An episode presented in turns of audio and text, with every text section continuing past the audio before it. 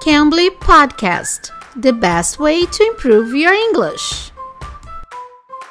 Uh, hey, teacher Ka. Uh, what's that plant behind you? What you call it? What you call it? Guys, have you ever heard this expression? I'm Teacher Ka.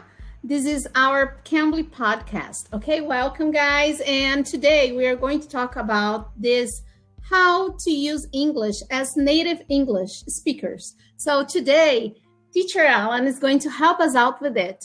Okay. And before, if you haven't used Cambly yet, use this code podcast Cambly. And with this uh, code, you may have a free trial. Okay. So, teacher Alan, can you please help us out with it? yeah, sure.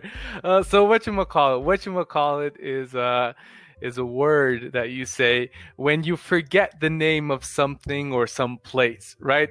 So, for example, uh, let's say I don't remember the name of that restaurant that we went maybe one time and and that I really liked, and I'll be like, "Hey, teacher Ka, uh, that restaurant, what you call it?" Uh, I can't mm-hmm. remember the name, so I use what you call it and see if you see if you can remember as well. You know the name and okay. and yeah, so that's pretty much what it means. So when I asked about the plant, I forgot the name of the plant. You know the fern behind you, and uh, and I said, yeah, that plant. What you call it? Yeah. What you call it? Okay. Yeah, can you can you write down? Yeah, sure. How... Real quick.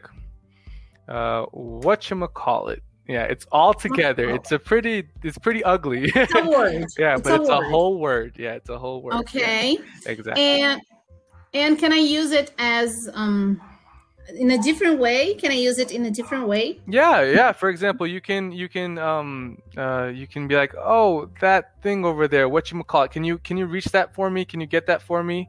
Uh, you can refer to a thing, and then there's another even even another word you can use it in uh in in different situations too, like like that thingamabob, that thingamajig as well. Yeah. Can you write that down too, yeah, please? Yeah, just a second. Thingamajig, and there's also thingamabob.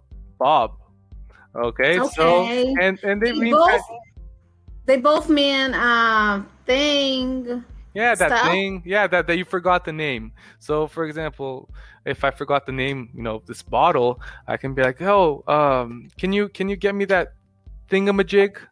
That what you call it? That thingamabob? You know? So yeah, so yeah. Wow, different names we can Yeah. use for things. Okay. Yeah. But uh, that's informal way to say Yes, thing. Yeah. very informal. Usually, you use this when you're with your friends, you know, something like that. You know, it's very uh, laid back. You know, a very uh, informal situation. You're with your friends or something like that. You never use that, you know, in a in a more formal and you know with your boss or in other situations like that. Okay, guys. Okay, did you get what he said? Okay, so let's use these new words. Okay, so to speak English as a native, if you haven't tried Cambly yet, use this code podcast Cambly to get a free trial. Okay, I'm Teacher Khan. Nice to have you here, Teacher Alan. Thank you, thank you. Hey guys, uh, if you guys ever want, you know, to to to get in touch and have a conversation here on Cambly with me, uh, feel free to send me a message. Feel free to schedule a class with me, Alan, Kevin, and uh, and I'll be ha- more than happy to to talk with you and to help you out. Okay.